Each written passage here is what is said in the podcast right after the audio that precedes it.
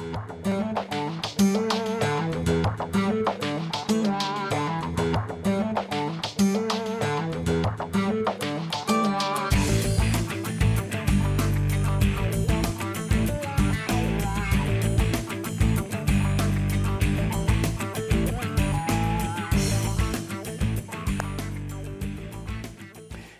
Gloria al Rey de Reyes, gloria al Señor de Señores Jesucristo. Hermanas y hermanos, qué gusto poder estar con ustedes en este su programa.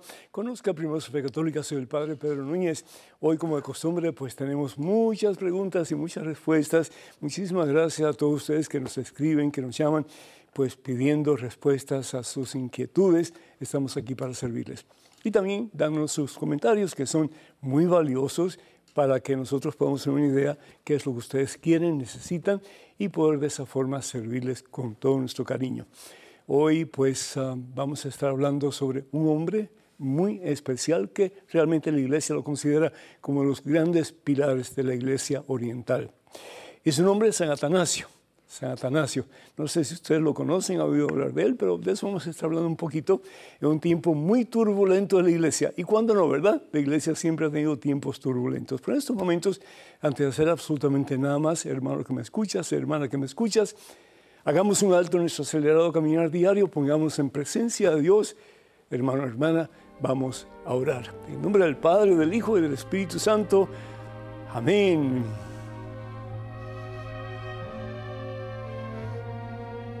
Alabado sea Señor. A veces, mis hijos, nos cuesta trabajo ser valientes. Nos cuesta. Si vamos a confrontar nuestra verdad, a veces nos cuesta trabajo ser valientes. Y me refiero a ser valientes respetando la idea del otro, pero hablando sobre lo que nosotros consideramos es verdad. Hay tanta gente hoy día, Señor, que ni corta ni pincha tampoco, como dicen por ahí. Y nos hemos más o menos como que dejado llevar por la corriente, Señor. Que cada cual piense lo que quiera, que cada cual haga lo que le guste hacer. Al fin y al cabo, pues hay que respetar a los demás. Así piensan muchos. Pero olvidamos una cosa importante, Señor que al tratar de respetar a todo aquel que tenga una idea diferente a la que Jesús nos ha compartido, estamos irrespetando tu voluntad, mi Señor. Perdón, mi Dios, por las veces en que hemos sido un poco cobardes y en vez de proclamar las verdades que encontramos en el Evangelio, a pesar de los momentos en que nos sentimos que no somos nadie para compartir la fe en Cristo Jesús, la doctrina de la iglesia, como nos ha sido dada a través de los siglos, particularmente por el magisterio de la iglesia, es decir, el Papa y los obispos. Y hasta nos hemos revelado, Señor, contra ciertas doctrinas de la iglesia, pensando que nosotros tenemos una mejor opción por tomar decisiones aunque vayan en contra de lo que Jesús enseña. Es más fácil, Señor. Es más cómodo pensar como piensa el mundo que tratar de vivir como tú nos pides. Al fin y al cabo, Señor, así nos creamos menos enemigos y podemos vivir en una supuesta paz respetando a cada cual su manera de pensar. Cuando nos olvidamos que si bien es cierto que tenemos que respetarnos, porque todos somos importantes ante tus ojos, mi Dios, somos criaturas tuyas, pero se nos olvida que estamos llamados a evangelizar, mi Dios, a hablar con la verdad, a ser testigos de la verdad, aunque tengamos que experimentar muchas veces rechazo y dolor, Señor, particularmente de nuestra propia familia.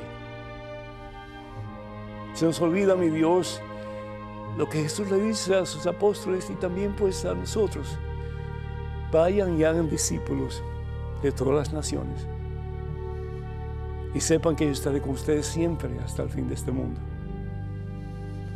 Danos, oh Dios, la valentía que le diste a San Atanasio. Danos, oh Dios, la cordura que necesitamos para poder proclamar, y no tanto con palabras, pero con nuestras vidas vividas para ti, Señor. Que tú vales la pena, Señor, vivir por ti hasta las últimas consecuencias si fuera necesario.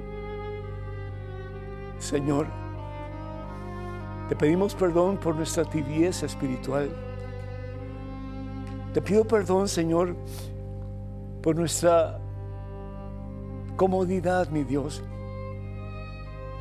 por nuestra falta de valentía,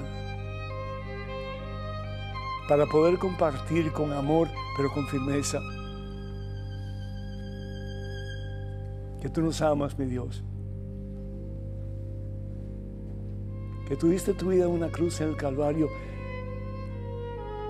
para darnos vida y salvación eterna.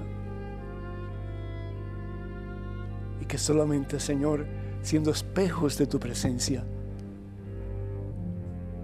dando testimonio de tu presencia, vamos a poder hacer de este mundo tu reino, mi Señor. Reino basado en amor pero reino basado en la plenitud de la verdad, que al fin y al cabo eres tú Jesús. Reina, Señor, nuestras vidas. Danos, oh Dios, una doble porción de tu Espíritu Santo. Y enséñanos, mi Dios, a ser fieles a ti, a vivir para ti, mi Dios, a ser tuyos en este momento y para siempre. Úsanos como instrumentos en tus manos, mi Dios, para que este mundo crea y tenga de ti vida y salvación eterna. A ti la gloria, Padre Santo, en Cristo Jesús, por los siglos de los siglos. Amén, Señor. Amén, mi Dios. Amén. Damos gracias a Dios, hermanos y hermanos, por todos ustedes que nos escriben, que nos llaman. Ustedes nos hacen eh, este trabajo tan fácil porque teniendo la opinión, teniendo los comentarios, teniendo las preguntas de ustedes, pues a nosotros nos toca entonces pues eh, compartir con ustedes la fe que el mismo Jesús ha depositado en su iglesia para que la compartamos y la podamos compartir generaciones tras generaciones hasta la venida del Señor Jesús en su segunda venida. Damos gracias a Dios por Marta de Pensilvania, que pide oración por su matrimonio. Que Dios te bendiga, Marta, que bendiga a tu esposo y que ustedes puedan comenzar a vivir de verdad una relación de amor en esa roca poderosa, inquebrantable que es Jesús el Señor. Pedimos por María de Texas, que pide oración por su salud. Dios te bendiga, María, y te sane pronto. Ambrosia de Bronx, New York, pide oración por la familia Abreu Domínguez Cabrera y le da gracias eh, por este nuevo año y eh, que le está regalando la vida eh, de parte de Dios, que Dios te bendiga abundancia y te dé muchos años más de vida. Teresa de Obregón pide oración por su hijo Nicolás Ruiz Mejías, que Dios le bendiga en abundancia. Y Carmelo de Ocean City, New Jersey, pide oración por él, por su mamá, Anita Bautista. Dios te bendiga, Carmelo, bendiga a tu mami a toda la familia. La familia Aguirre Reales... Uh, Jujuy, Jujuy, perdón, no, no sé cómo se pronuncia ese apellido, de Argentina, pide oración por ellos y por todas las personas que están sufriendo en estos momentos. Definitivamente que el Señor les bendiga a todos en abundancia. Eh, tengo una persona que me pidió también oración, Luis Mejías, que el Señor le bendiga a él, que bendiga también a Giovanni Mejías y bendiga a Giovanni Arena y bendiga a todos aquellos necesitados. También Milagros pide oración desde el Perú por su esposo Martín, quien necesita un empleo que Dios le bendiga y que pronto puede encontrar ese empleo que no solamente lo va a beneficiar a él y a su familia, pero que va a dar gloria a Dios. Pedimos también por todos aquellos que solicitan oración a través de nuestras redes sociales, que son las siguientes, los únicos medios oficiales de las redes sociales de este servidor son Facebook, para comunicarse con nosotros a través de Facebook, por favor vayan a facebook.com diagonal P. Facebook.com diagonal P. También estamos en Twitter, en Instagram y en YouTube para comunicarse con nosotros vía esos medios. Por favor, vayan a Padre Pedro Núñez, Padre Pedro Núñez. Y también nuestro correo electrónico es padrepedro.ewtn.com. Padrepedro.ewtn.com. Y por favor, tener cuidado con perfiles falsos que piden apoyo económico en mi nombre. Eso nunca lo haríamos a través de estos medios que acabo de mencionar. ¿Quién fue San Atanasio? Pues Atanasio nació en Alejandría, en Egipto, más o menos en el 295, más o menos, y él muere en el 373. Un hombre culto, un hombre que estudia teología y leyes. Esos eran básicamente los dos medios de, cultura en aquellos entonces. Pero después él siente como un profundo llamado al servicio del Señor y es ordenado diácono. Acuérdense que la palabra diácono significa el que sirve, el llamado a servir. Y esos son los que los apóstoles del Señor pues escogen para que sirvan eh, en formas caritativas, eh, en formas ah, de servicio a los huérfanos, a las viudas, etc.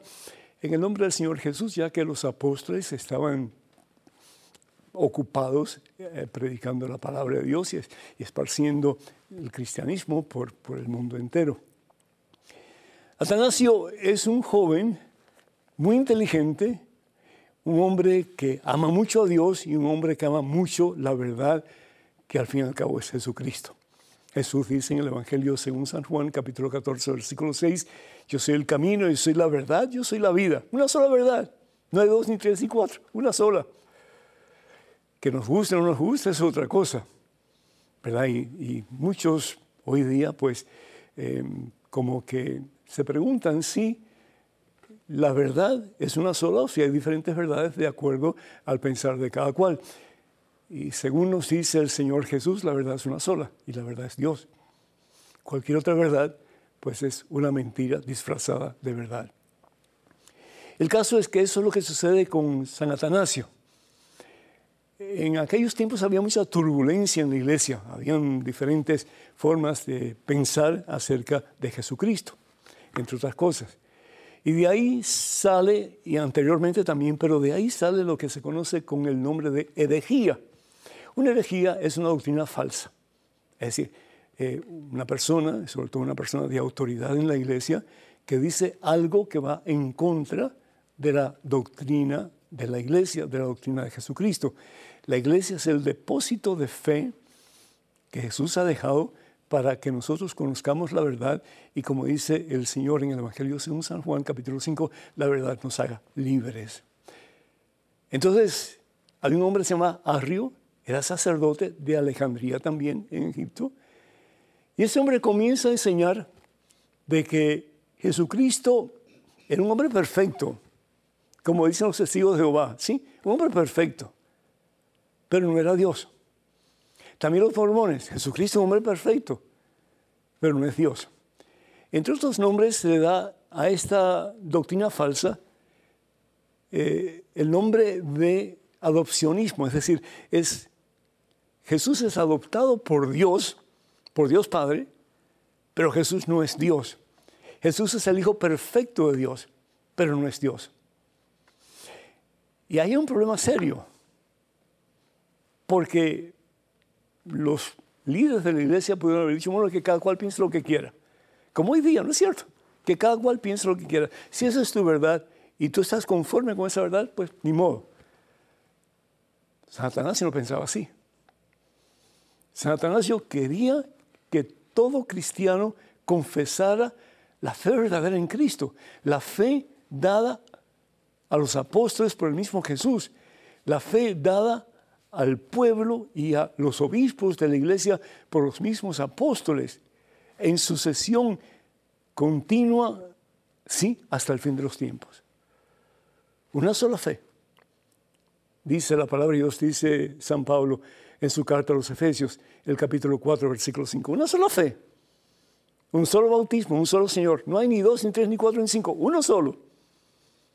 que cada cual se invente una fe diferente, que cada cual se invente una doctrina diferente. Ese es el trabajo de Satanás. Porque al fin y al cabo lo que quiere Satanás es dividir el cuerpo de Cristo. Y hoy día desafortunadamente el cuerpo de Cristo está supremamente dividido. Atanasio comprendía esa realidad. Y de ahí que, se crea, no por Atanasio, pero por los obispos de la iglesia, la palabra obispo significa supervisor, una palabra griega, llaman lo que se llama el concilio de Nicea en el 325. Y es que hay una, una falacia tan horrible, una mentira tan horrible, porque hay muchos no católicos que dicen que el concilio de Nicea pues fue lo que hizo Constantino, el emperador Constantino, para comenzar la iglesia católica. Eso es incierto. Constantino sabía muy poco de teología. Constantino lo que quería era que su imperio estuviera unido y habían diferentes eh, personas conocedoras, eh, supuestamente respetadas en términos teológicos, pero que muchos de ellos estaban equivocados. Incluso este hombre Arrios, que era un sacerdote y que arrastraba una multitud bastante grande de gente, y que dice que Jesús era un hombre perfecto, pero que no era Dios. El caso es que el concilio de Nicea declara que Jesucristo es de la misma esencia que el Padre. No hay diferencia, que el Padre, el Hijo y el Espíritu Santo son tres personas divinas, pero un solo Dios verdadero. A Satanasio se le considera como uno de los grandes pilares de la Iglesia de Oriente. Ojalá tuviera más tiempo para hablar sobre esto, pero desafortunadamente el tiempo se acaba. Atanasio estuvo cinco veces en exilio y una de ellas fue a causa de un mandato del mismo Constantino que lo mandó a ser desterrado a Roma, para que dejara de hablar, para callar la verdad. Hermanas y hermanos, estudiemos un poquito más sepamos un poquito más acerca de nuestro patrimonio de fe, que es la Iglesia Católica, y defendamos esa iglesia a capa y espada. Seamos valientes, porque al fin y al cabo no hay otra. Jesús instituye una sola, y esa sola es la que tiene la verdad total, porque es la que Jesús instituye para que conozcamos la verdad y la verdad nos haga libres. Amén. En adición, en adición al libro nuevo que acaba hace poco de salir, que se titula Conozca más su fe católica, responde a 500 preguntas sobre la fe católica, tenemos también otros libros disponibles en el catálogo religioso de WTN. Entre ellos están Conozca primero su fe católica, cuántas iglesias fundó Jesús, 150 historias que cambiarán tu vida y promesas bíblicas para tiempos difíciles. Para adquirir cualquier de este material o todo el material, por favor comuníquense al número telefónico y van a recibir una respuesta en español al número 205, que es el área 795-5814. Repito, 205-795-5814. Vamos a una pequeña pausa, número telefónico para que se comuniquen con nosotros, 205-271-2924. 205-271-2924. Regresamos en cuestión de momentos. Así que hermanas y hermanos, por favor no se vayan, quédense con nosotros.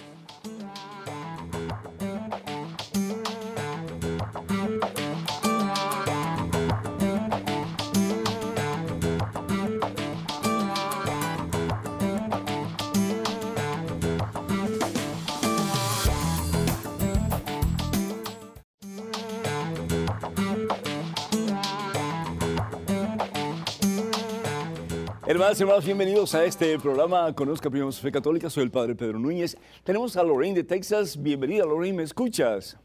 Sí, Padre, ¿cómo está usted? Por la gracia de Dios, bendecido. Gracias, mi hija. Adelante, por favor. Me tiene siempre la curiosidad de ver que el Papa use ese crucifijo tan raro, con esa paloma en picada y luego como esa ese hombre con los brazos cruzados, como un, como un, como yo digo, algo egipcio, porque no usa el crucifijo. Sí, eh, ese crucifijo, Lorraine, se llama pectoral y es lo que el obispo lleva eh, eh, en el pecho y por eso de ahí la palabra pectoral. En el caso del Papa Francisco, él, él, está usando un crucifijo. Lo que es un crucifijo un poco como que estilo moderno. Eh, si, nos fijamos lo que contiene el, pectoral que usa el Santo Padre, ese hombre que está así con una, una, especie de ropa un poco como Juan Bautista, representa a Jesús, el buen pastor. Y él tiene sus brazos así porque está agarrando a la ovejita que él tiene en sus brazos, que tiene sobre su, sus espaldas. Y detrás de él, en ese pectoral, hay muchas ovejitas. Y entonces eh, encima está la paloma que es símbolo del Espíritu Santo, lo que eh, Juan ve cuando Jesús es bautizado en el río Jordán. Entonces, sí es un crucifijo, pero un crucifijo que tiene muchos detalles adentro. Y, y yo creo que es un crucifijo profético porque su santidad Francisco utilizó ese pectoral cuando él era arzobispo de Buenos Aires. Y sin embargo, pues el Señor lo llamó a ser pues el vicario de Cristo aquí en la tierra y ser el pastor de las ovejas de Jesús, de todas las ovejas de todos nosotros.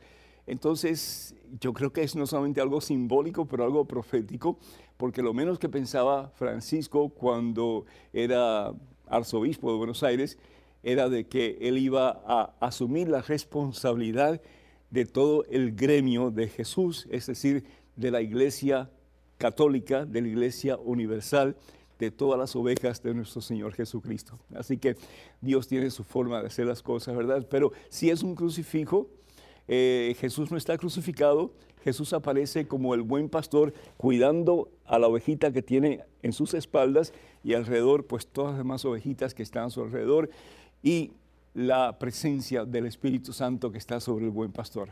En estos momentos tenemos un correo electrónico con una pregunta. Adelante, por favor. Estimado Padre Pedro, nuestra Santa Iglesia Católica y nuestra amada Madre la Virgen María en Fátima nos piden hacer oraciones y sacrificios por las almas del purgatorio. ¿Qué sacrificios podemos hacer por ellas? Gracias. Andreina desde Venezuela. Muchísimas gracias, Andrea, y muy interesante tu pregunta porque sí, a veces como que yo me pregunto si oramos suficientemente por las almas del purgatorio. Y las almas del purgatorio necesitan de nuestras oraciones, necesitan de nuestra intercesión. ¿Por qué? Porque el Señor Jesús lo ha dicho, cuando dos o más estamos unidos en oración, ahí está Él entre nosotros. Y cuando Dios está entre nosotros, en una forma particular, como a través de la oración, que es tan válida, tan importante, pues ahí hay poder de Dios. Ahí hay poder de Dios. Y cuando nosotros pedimos por la salvación de las almas, particularmente las que están en el purgatorio, para que ya puedan entrar en la presencia de Dios, en su gloria, en la vida eterna, pues entonces con más razón, pues el Señor no solamente va a escuchar nuestras plegarias, pero va a responder a ellas. ¿Qué clase de, oraciones podemos hacer? Pues toda oración es válida, es decir, mientras esté enfocado en Cristo Jesús, aunque le pidamos a los santos que están en la presencia del Señor, aunque le pidamos a María, y esto es muy válido y necesario porque San Pablo bien lo dice, que tenemos que orar los unos por los otros. Y cuando oramos los unos por los otros, pues también que pidamos por Él, dice San Pablo, para que dignamente pueda proclamar el Evangelio que se le ha encomendado. Entonces, la oración de intercesión es supremamente importante y de, de las oraciones de intercesión, la más fabulosa la más poderosa es la Santa Misa. La Santa Misa. Esa es la oración por excelencia comunitaria que debemos ofrecer por las almas del purgatorio. ¿Por qué? Porque estamos en unión con Cristo cuando celebramos la Santa Eucaristía. Y es Jesús y nosotros unidos a Jesús como miembros de la iglesia que somos al ser bautizados, pues nos ofrecemos junto con Jesús al Padre pidiendo la expiación de la persona por quien celebramos la Santa Misa, por el alma por quien celebramos la Santa Misa. Y yo estoy convencido, y la iglesia así lo enseña, de que es a través de la oración del pueblo de Dios que las almas más prontamente pueden ir al encuentro con Jesucristo y recibir la corona de los santos que es el cielo.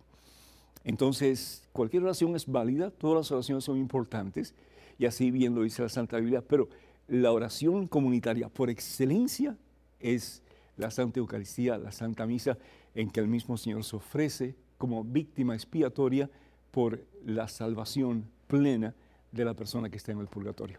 Tenemos en estos momentos un correo electrónico con una pregunta. Adelante, por favor. Padre Pedro, Quiero felicitarlo por su programa y quería hacerle una pregunta. Mi hermano comenzó a visitar una iglesia de nuestros hermanos separados y ellos le están diciendo que Jesús era una persona de dinero porque estaba encima de un burro. Y en ese tiempo, el que tenía burro tenía dinero. ¿Qué opina de eso? Julio. Julio, que Dios tenía, eh, pues ah, el burro que Jesús utilizó no era su burro, era un burro que pidió prestado, ¿no es cierto? Es decir, si nosotros ah, vamos al Evangelio según San Mateo capítulo 21, a ver aquí un momentito, Evangelio según San Mateo capítulo 21, la palabra de Dios dice, Jesús envió a dos discípulos con esta misión.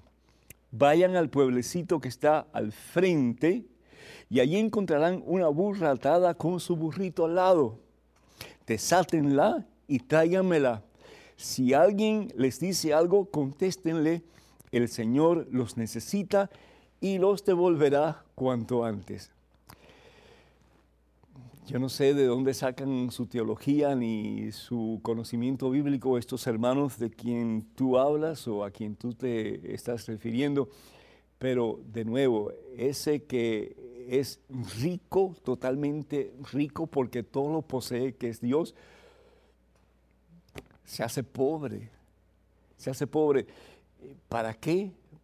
Pues para que entendamos de que lo que a Él le interesa no es ni el oro, ni la plata, ni las piedras preciosas, ni toda la belleza y toda la riqueza que existe en la creación, que lo que a Él más le interesa es la salvación de tu alma y de la mía. Y por eso el Señor se rebaja, dice la palabra de Dios en Filipenses capítulo 2, se rebaja, deja su gloria, deja su gloria lo deja todo, lo deja todo por amor. El que da no necesariamente ama, pero el que ama siempre da. El que ama siempre da. Y el que da por encima de todo es Jesús, que lo dio todo. ¿sí? Y se despojó de todo. De todo lo que él poseía, se despojó de todo. Con la esperanza de poseerte a ti y a mí y poseernos para siempre. Jesús tenía su riqueza. El burro de Jesús no era su burro, era un burro prestado. Tenemos en estos momentos un correo electrónico una pregunta. Adelante, por favor. Padre Pedro, soy un lector de la Biblia y quisiera saber si es pecado que una mujer vista pantalón dentro de la iglesia. Nelson de Guatemala. Nelson, muchísimas gracias. Mm, la pregunta que nos tenemos que hacer es, cómo vestimos. Porque yo a veces eh, me pregunto, ¿es esa persona realmente discípula de Jesús, discípulo de Jesús? Cuando yo tenía parroquia y la tuve, la última parroquia hace como 13, 14 años más o menos, se le pedía a todo el mundo, y se le pedía en la mejor forma posible, eh, que, fueran con ropa digna de, de Dios. ¿Sí? Eso de pantalones apretados que usan las mujeres, que se le marca todo, hermanos, por todas partes, y ustedes saben lo que estoy hablando, eso no, no es de Dios. El que se pongan eh, unas cosas así apretadas que se... No, eso no es de Dios, ¿no? Es decir, ¿qué, se pretende con eso? Es decir, ¿por qué tan ajustado, por qué tan apretado para que se marque las cosas que, que excitan a los hombres. ¿Para qué? Pues desafortunadamente para que se fijen en estas personas. Entonces, muchos hombres, y usan eso como excusa, pues van a la iglesia, pero no para desarrollar una espiritualidad más profunda y sentirse más cerca de Dios y recibir a Dios en la Eucaristía, pero van para ver qué pueden ver. Y eso no es de Dios. Y la pregunta que yo le hago a estas damas es no solamente eh, están conscientes de que están haciendo mal, pero también qué ejemplo están dando sus hijas. Entonces, ¿cómo tú vas a poder corregir a tu hija? No te pongas ese tipo de ropa, no tengas tanto escote que se te salgan, perdón ustedes, los pechos, es decir, que se te vea eh, parte del pecho. Eh, no, ¿Con qué, ¿con qué fuerza moral vas a decir eso? No puedes. Entonces, lo importante también es que no solamente en el templo, pero fuera del templo. La mujer del César es un refrán muy antiguo, pero muy sabio. La mujer del César no solamente tiene que ser decente, tiene que aparentarlo. Tiene que aparentarlo. Pero el hombre también. Es decir, eh, yo he visto en algunas iglesias hombres que van con unos chorcitos así como, es decir, como si estuvieran en la playa. ¿Qué es eso? ¿Sí? O con unos pantalones que tienen agujeros por todas partes, ¿sí? Y unas, ah, unas sandalias ahí como si estuvieran en la playa. Momentito, Alguien una vez me dijo, pero padre, es que vamos a la casa de, nuestro papá. Sí, pero ese que es tu papá también es tu rey. Y merece la mayor reverencia y el mayor respeto. ¿Por qué? Porque en la forma en que tú te vistes, la forma en que tú te comportas por fuera, es lo que hay dentro de ti. Las apariencias hablan muchas veces de lo que hay en el corazón. Tenemos que tener mucho cuidado y tratar de presentar siempre la mejor imagen posible. ¿Por qué? Porque queremos que cuando nos vean puedan ver en alguna forma a Jesucristo y a María Santísima para las mujeres reflejado en nosotros. A veces no hay que decir mucho. A veces las obras hablan mucho más elocuentemente que todas las palabras del mundo. Bendito sea Dios. Tenemos en estos momentos un correo electrónico con una pregunta. Adelante, por favor. Padre Pedro, ¿me podría explicar Génesis 32:30, donde, donde dice, he visto a Dios cara a cara y aún estoy vivo? Tengo curiosidad, ya que se dice que jamás nadie ha visto a Dios. Gracias. Esther desde Arauco, Chile. Esther, muchísimas gracias. Pues ese es Jacob, ¿verdad? La palabra de Dios nos habla que llamó a ese lugar donde él peleó contra supuestamente Dios, Panuel, que significa cara de Dios. Jacob había hecho algo muy malo. ¿Qué fue lo que hizo Jacob? Le robó la herencia a su hermano Esaú. Y su mamá pues estaba eh, siendo cómplice de Esaú. Ya el papá casi no veía, prácticamente no veía. Y él como que se disfraza de su hermano Esaú para robarle la herencia a su hermano. Acuérdense que en los tiempos antes de Jesús y aún los tiempos de Jesús, el primero de los hermanos era el que recibía la mayor parte de la herencia. Realmente recibía eh, dos, eh, dos partes o aún tres partes y solamente eran dos hermanos. Entonces, Esaú quería prácticamente todo. ¿Y qué es lo que hace? Pues engaña a su padre. Claro, después vienen las consecuencias porque toda acción negativa tiene una consecuencia negativa, igual que toda acción positiva tiene una consecuencia positiva. En este caso, el hermano se da cuenta y inmediatamente lo persigue para, para matarlo. ¿Sí? Tan enojado estaba el hermano con Jacob que quiere hacer eso. Jacob, quien después se convierte en uno de los patriarcas del Antiguo Testamento, en uno de los hombres de fe del Antiguo Testamento, pero en ese momento su fe no era muy brillante, ni muy fuerte, ni muy enraizada en el Señor. A él lo que le interesaba era lo material, como a tantas personas, ¿no es cierto? Y llega un momento en que Jacob tiene problemas internos, tiene problemas con su propia conciencia, porque Dios nos habla a través de la conciencia y nos hace entender qué es lo bueno y qué es lo malo. Y él sabía que le había hecho algo muy malo. Y es realmente en ese pleito con su propia conciencia y Dios hablándole a través de su conciencia que Jacob lucha. Y dice la palabra de Dios que él manda a su familia a otro lugar y se quedó solo. No hay nada más terrible que cuando una persona se queda sola delante de Dios y sabe que ha cometido un error garrafal y no sabe qué hacer con eso no sabe qué hacer con eso. Dice la palabra de Dios en el libro de Génesis, en el capítulo 32, versículo 25, se quedó solo y entonces alguien, alguien luchó con él hasta el amanecer. Era Dios a través de su propia conciencia. Podemos pensar que era un ángel enviado por Dios, pero al fin y al cabo estaba peleando Jacob porque él quería tener paz. Y cuando hacemos las cosas mal hechas y nos damos cuenta que están mal, no hay paz en el corazón, ¿verdad? Pero dice la palabra de Dios que siguió peleando y dice, el otro dijo, déjame ir, pues ya está amaneciendo. Como que ya Jacob está cansado. Pero sin embargo, le contestó, no te dejaré marchar hasta que no me des tu bendición, hasta que no me hagas sentir que puedo estar en paz, que las cosas se van a arreglar.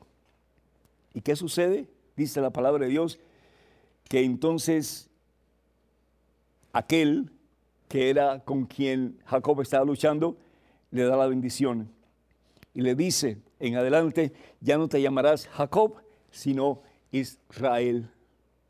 Ya no te llamarás Jacob, sino Israel. Le cambia el nombre. Fíjense, cuando alguien en la Biblia va a hacer una misión especial, se le cambia el nombre. ¿Y qué quiere decir la palabra Israel? Quiere decir fuerza de Dios. Fuerza de Dios, porque lucha contra su propia conciencia y puede alcanzar la paz. Y Dios le va a dar la solución para su problema. Y la solución para su problema es reconciliarse con su hermano y hacer las cosas bien hechas.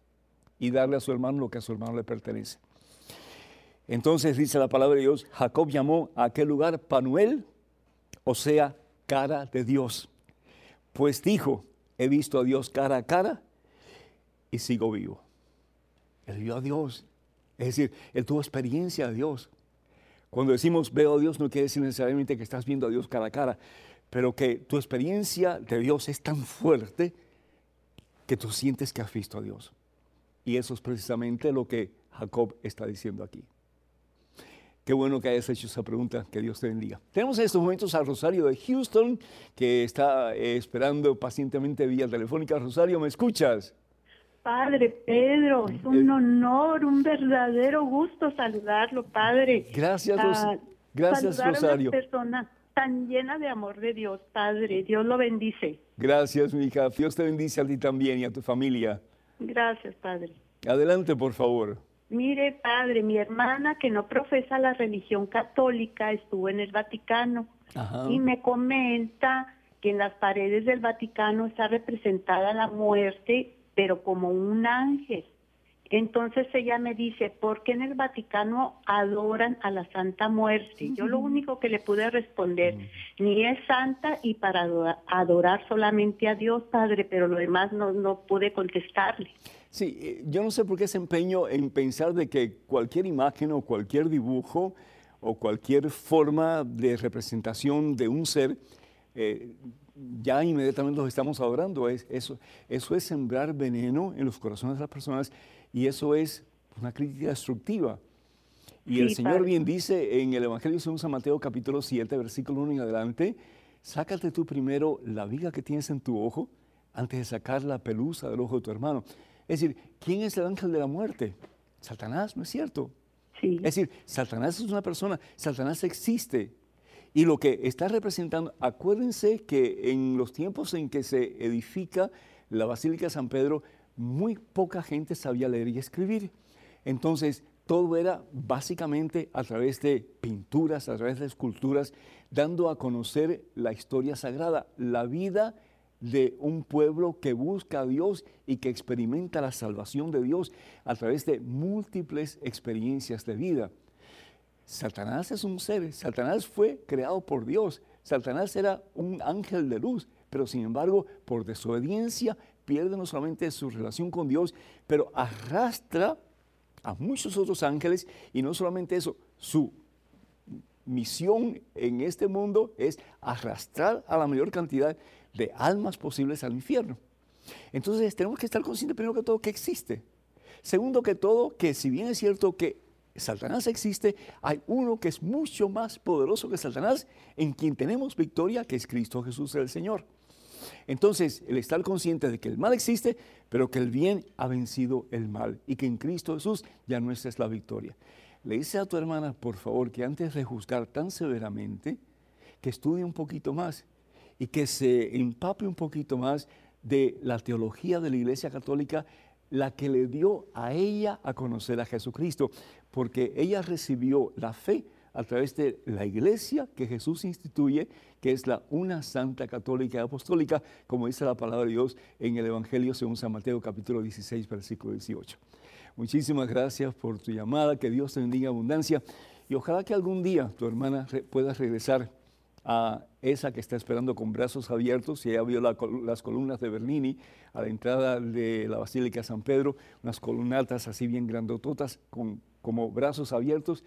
Esa es la iglesia de Jesucristo que está esperando por todos nosotros para que nos acerquemos y seamos realmente un solo pueblo y unidos podamos proclamar que Cristo vive y que Él es el Señor.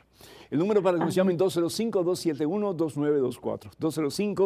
205-271-2924. Vamos a una pequeña pausa, regresamos en cuestión de momentos. Hermanos y hermanos, por favor no se vayan, quédense con nosotros.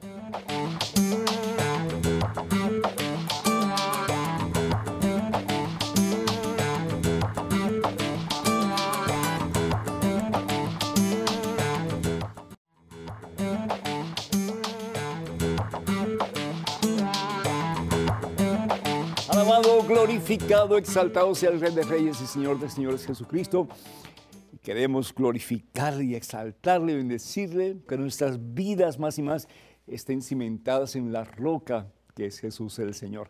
En estos momentos, hermanos y hermanos, tenemos una pregunta en un correo electrónico. Adelante, por favor. Padre Pedro, he visto sus videos en internet y me parecen muy interesantes, por lo que quiero hacerle una pregunta. Disculpe la simplicidad y quizás la falta de sofisticación en el planteamiento. ¿Por qué Dios Todopoderoso permitió que su Hijo muera colgado como un cordero? ¿Hay maldad en Dios o simplemente es falta de bondad? ¿Por qué no fue lo suficientemente bondadoso con su propio Hijo? Gracias, Horacio. Ay, Horacio,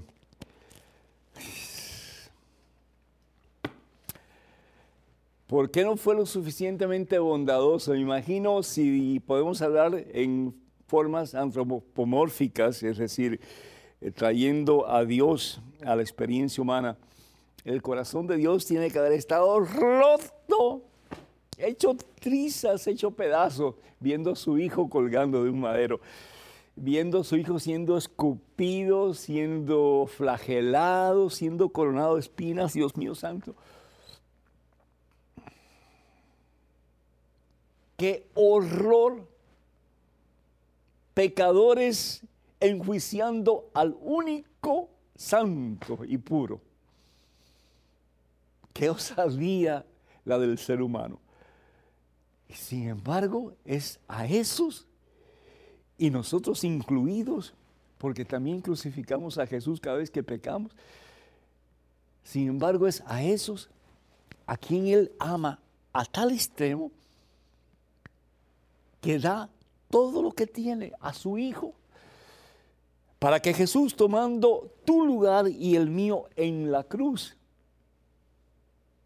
podamos nosotros tener la posibilidad de un día alcanzar el cielo. Así nos ama Dios. La palabra de Dios en Romanos capítulo 6, versículo 23 dice que el salario o la consecuencia del pecado es la muerte. Y dice San Pablo también, Romanos capítulo 3, versículo 23, que todos, todos, todos, menos por supuesto Jesús y María Santísima, pero todos hemos pecado y todos nos hemos apartado de la gracia de Dios. Todos hemos pecado. Y si todos hemos pecado y la consecuencia del pecado es la muerte, y no solamente la muerte, es decir, la separación de nosotros con Dios, pero la eterna separación de nosotros con Dios, que es el infierno. Entonces no había esperanza para nosotros. No había esperanza. Porque conscientemente tú y yo nos hemos apartado de Dios, desobedeciendo a Dios, pecando contra Dios, haciendo lo que es malo a los ojos de Dios. ¿Qué se podía hacer? Solamente que uno, tomando todos nuestros pecados y la consecuencia de nuestros pecados, que es la muerte, sobre sus espaldas cayera el peso de todas nuestras maldades para darnos la posibilidad de ser libres y un día poder alcanzar la corona de la victoria que es el cielo. Y ese quien hizo eso fue Jesús, el único que lo podía hacer, porque solamente Dios es perfecto y puro y solamente Él puede ser total y completamente fiel. Y no solamente como Dios, sino que Jesús como hombre completa y totalmente fiel y entregado hasta las últimas consecuencias por amor a su Padre Dios.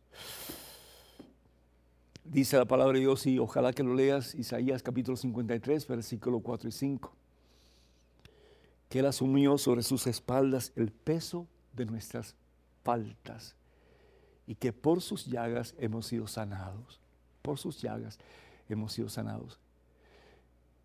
Y lee también el pasaje del Evangelio según San Juan, capítulo 3, versículo 16. Tanto amó Dios al mundo, tanto te ha amado a ti. En su eterna bondad, en su infinita misericordia, y me ha amado a mí, y amado a todo ser humano, que dio a su único Hijo. Para que nosotros creyendo en Él, es decir, sometiéndonos a la voluntad de Jesús, al señorío de Jesús, ya no muramos, sino para que en Jesús tengamos vida y salvación eterna. Así te ama Dios. Así nos ama Dios. Lo ha dado todo. Ya no tiene más nada que dar. La pregunta es, ¿y tú y yo qué le vamos a dar a Dios? Ojalá que digamos, Señor, como María Santísima, todo. Aquí está tu esclavo, tu siervo, tu sierva, tu esclavo. Quiero ser tuyo. Todo tuyo, Señor hasta el último suspiro de mi vida y toda tuya, todo tuyo, para toda la eternidad. Quiero llegar a amarte a ti con la misma fuerza, con el mismo poder, con la misma intensidad con que tú me amas a mí, Señor. Ojalá que así sea. Tenemos en estos momentos correo electrónico. Una pregunta, adelante, por favor. Reverendo, amo a Dios y lo defiendo siempre, pero no supe qué decir cuando una señora afirmó que si el matrimonio fuera tan bueno, Dios sería casado. Pienso que el ser humano no se puede comparar con Dios, pero nos demostró que debemos vivir en familia como Jesús. No pude responder porque Jesús no se casó, aunque la otra, la otra persona dio a entender que algo pasó entre él y la Magdalena. Quedé espantada. Otra señora dijo que eso es blasfemia. ¿Cómo respondería usted? Mari. Mari, ¿qué piensas tú? Es decir, ¿Te imaginas Dios casado? Es, es ridículo. Si Dios se casa con una persona, quiere decir que tiene que amar más a esa persona, supuestamente, que a las demás. Tiene que responsabilizarse por esa persona. Tiene que vivir unido a esa persona. Quiere decir que no puede estar con los demás. Y así podemos seguir mencionando cosas, ¿no? El amor de Dios no es exclusivo. Es decir, Dios no ama a uno más que al otro. Dios nos ama a todos por igual. ¿Por qué? Porque Dios es amor. Primera de Juan capítulo 4, versículo 16. Y el amor no tiene límites. Somos tú y yo, Mari, los que ponemos límites en nuestra capacidad de amar. Yo te amo si tú me amas. Yo soy buena gente contigo si tú eres buena gente conmigo. Al fin y al cabo seguimos con ese viejo código de Hammurabi. Ojo por ojo y diente por diente. Me haces bien, te hago bien pero me haces mal y cuidado porque me la vas a pagar. Dios es amor y amor infinito. Amor que no tiene límites, como los límites que ponemos nosotros en nuestra capacidad de amar. Y Dios ama a todos por igual. Dios te ama a ti con la misma intensidad, con la misma fuerza, con el mismo poder con que me ama a mí, con que ama a la persona más cruel y más pecadora y a la persona más santa. Porque Dios no puede ser otra cosa, sino que amar. Dios no puede ir en contra de su propia naturaleza, que es amor. ¿Verdad? Y por eso la palabra de Dios nos dice, Jesús nos dice en el Evangelio de San Juan, capítulo 10, versículo 30, yo y el Padre somos la misma cosa. Jesús es amor, Él es el amor de los amores. Él no puede ser otra cosa sino que amar a todos por igual, porque Él es Dios. Él es hombre, total y completamente hombre, pero es total y completamente Dios. Y Dios no se puede casar, porque de nuevo, Dios no ama a una persona, su amor no es exclusivo, el amor de Dios es inclusivo, nos ama a todos por igual. Y el decir que Jesús tuvo algo que ver con María Magdalena, Dios mío santo, misericordia, sí, de nuevo, si Jesús hubiera tenido algo con María Magdalena, Jesús hubiera cometido el pecado de fornicación si se hubiera casado fuera del matrimonio. Y si se hubiera casado en, una forma matrimonial, Es decir, de nuevo, volvemos al primer caso. Entonces, el amor de Dios sería exclusivo y no inclusivo, y ese no es Dios. Tenemos un gran peregrinaje a Tierra Santa del 14 al 25 de octubre de este año 2022. Así que no pierdan la oportunidad si pueden, porque la Biblia como se abre delante de uno cuando uno está en esos lugares tan especiales. Para más información, por favor, comuníquense con Maciel Carrasco a Canterbury Pilgrimages, eh, celular y WhatsApp, los siguientes números telefónicos. El celular es 347, ese es el área, 463-3998. Repito, eh, número telefónico celular 347 463 3998. Y el número para WhatsApp es el 1-800, es el área, 800-653-0017. También pueden comunicarse con ella a través del correo electrónico, su correo electrónico que es maciel arroba canterburypilgrimages.com. Maciel arroba canterburypilgrimages.com. Quiero recordarles que hay un retiro para mujeres ¿sí? para señoras, señoritas, retiro para mujeres aquí en Birmingham, en Alabama, el sábado 28 del el mes, ya el mes de mayo, ¿sí? Ah, ya estamos ya casi al 28 del mes de mayo de este 2022. Para más información, por favor, comuníquense.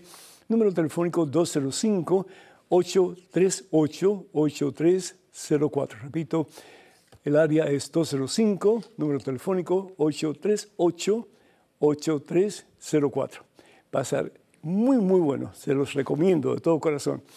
También voy a estar en la cuarta conferencia teológica pastoral de la diócesis de Davenport el sábado 11 de junio del 2022 en Otumwa, Otumwa, creo que se pronuncia, Iowa. Para más información, por favor, comuníquense con Miguel al número telefónico área 563 563 888-4217. 888-4217. Y voy a estar también, con el favor de Dios, con el Ministerio de Cara al Viento en Maryland, Washington y Virginia del 24 al 26 de junio de este año 2022. Para más información, por favor, comuníquense con la señora Altagracia Vázquez al número telefónico 301-529-8714. Repito, 301-529-8714.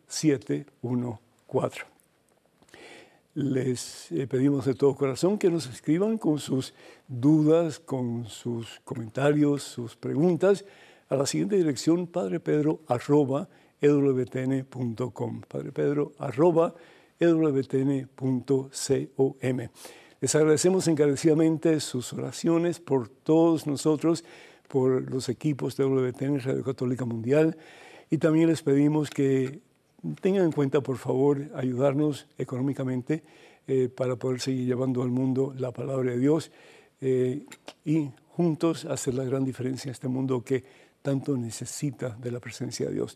Que el Señor detrás de ustedes para que les proteja, delante de ustedes para que les guíe y sobre ustedes para que les bendiga. Y siempre Padre, Hijo y Espíritu Santo. Amén. Hermanos y hermanos, vayan con Dios. Dios siempre irá con ustedes. Que pasen un día muy feliz. Y hasta la próxima. Dios mediante.